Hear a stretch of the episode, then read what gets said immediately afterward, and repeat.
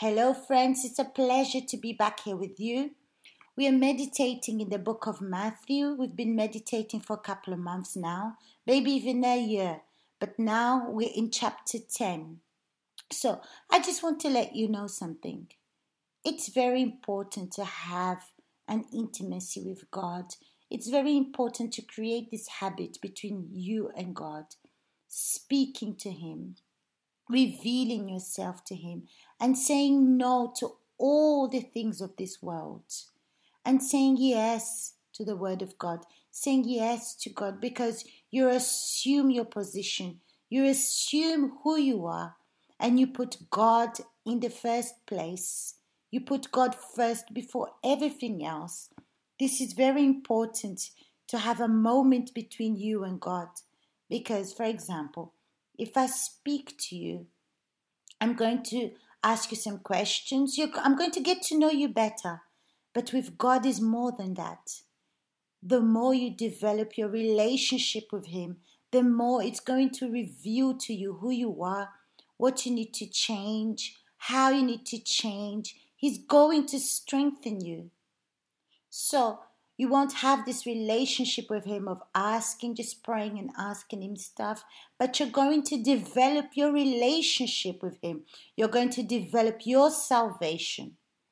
Okay, so we're going to continue reading from the book of Matthew, chapter 10, from verse 32.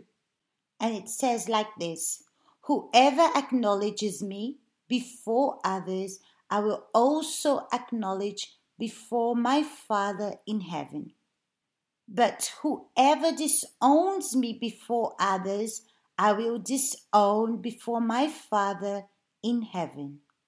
Well, what's Jesus speaking about here concerning disowning him before others?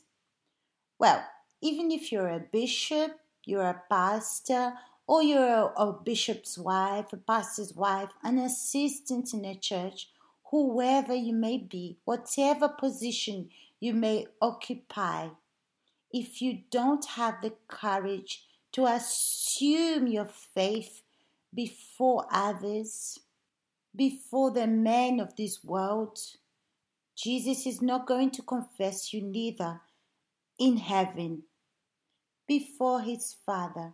But maybe you ask yourself, why do I need to confess my faith before the men of this world? Because, for example, if you confess your sins or your problems before God, you don't feel anything because no one's watching. But when you have to assume your faith, for example, you need to tell your manager or even your friends that you cannot do something on Friday or on Sunday during the time of the services, they're going to think that you're religious. They're going to think that you're crazy. They're going to criticize you. But it's normal that they're going to think this because they are of this world. They don't understand your faith. But Jesus said we need to confess before others our faith. It's necessary to confess Jesus before the men of this world. And what I need to change between me and God. For example, many times you've spoken to God, you've told God that you want to change certain things. Why? But why didn't you change? What impedes you to change? Because you haven't assumed this before men. You hid yourself, and when the light will come, the light, which is Jesus, will reveal your mistakes. And when you're ashamed of the light, you're ashamed to reveal who you are, to show your mistakes, because Jesus will show our mistakes. And if I don't assume this faith, these mistakes that I've done, my faith, so Jesus is not going to confess me before his Father in heaven. So it's very important because sometimes the person hides themselves behind a prayer. She says to God like this, Ah, my Father, forgive me for this mistake. Forgive me for lying. Forgive me for doing this and that. So after she makes this prayer, she goes back and she does the same mistakes and she keeps repeating the same thing year after year, months after month. In other words, she's treating Jesus like a blind person, like an old person. But it's not that. Jesus, God sees everything. He knows what you're thinking. He knows what you're feeling. He knows what you think when you wake up in the morning. He knows everything. He sees everything that's going on inside of us. Even before I open my mouth to speak, He knows already what I'm going to say. So, when I say something or when I'm in a situation, a difficult situation, how is my reaction? Maybe I'm being badly treated. Maybe I'm being persecuted. How do I behave? What is my reaction before the men of this world? Ah, but the first thought that comes to your mind is go for revenge. Do the same thing that they've done to you. Argue back, shout back. That means I don't confess my faith, and this shows that I don't have a responsibility of my faith, that I don't have this pact with God.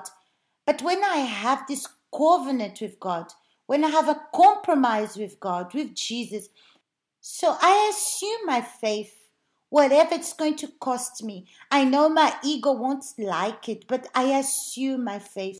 But unfortunately, many deny Jesus in the difficult moments. They start to worry about what people are going to think about them, what's going to happen if they confess their sins, what's going to happen if people discover who she is. So many thoughts come to, to your mind and you're seduced by the circumstance and not assume your faith, not confess Jesus as your Lord and Savior.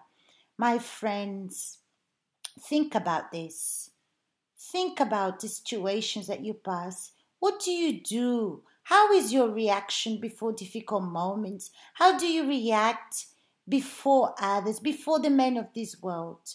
Look at yourself, consider your ways, analyze yourself, and more importantly, think about the prayers that you're making because sometimes you're so religious, you start to do things by habit, you don't use your faith. Think about the prayers that you're making and see what you've been doing about these prayers, okay?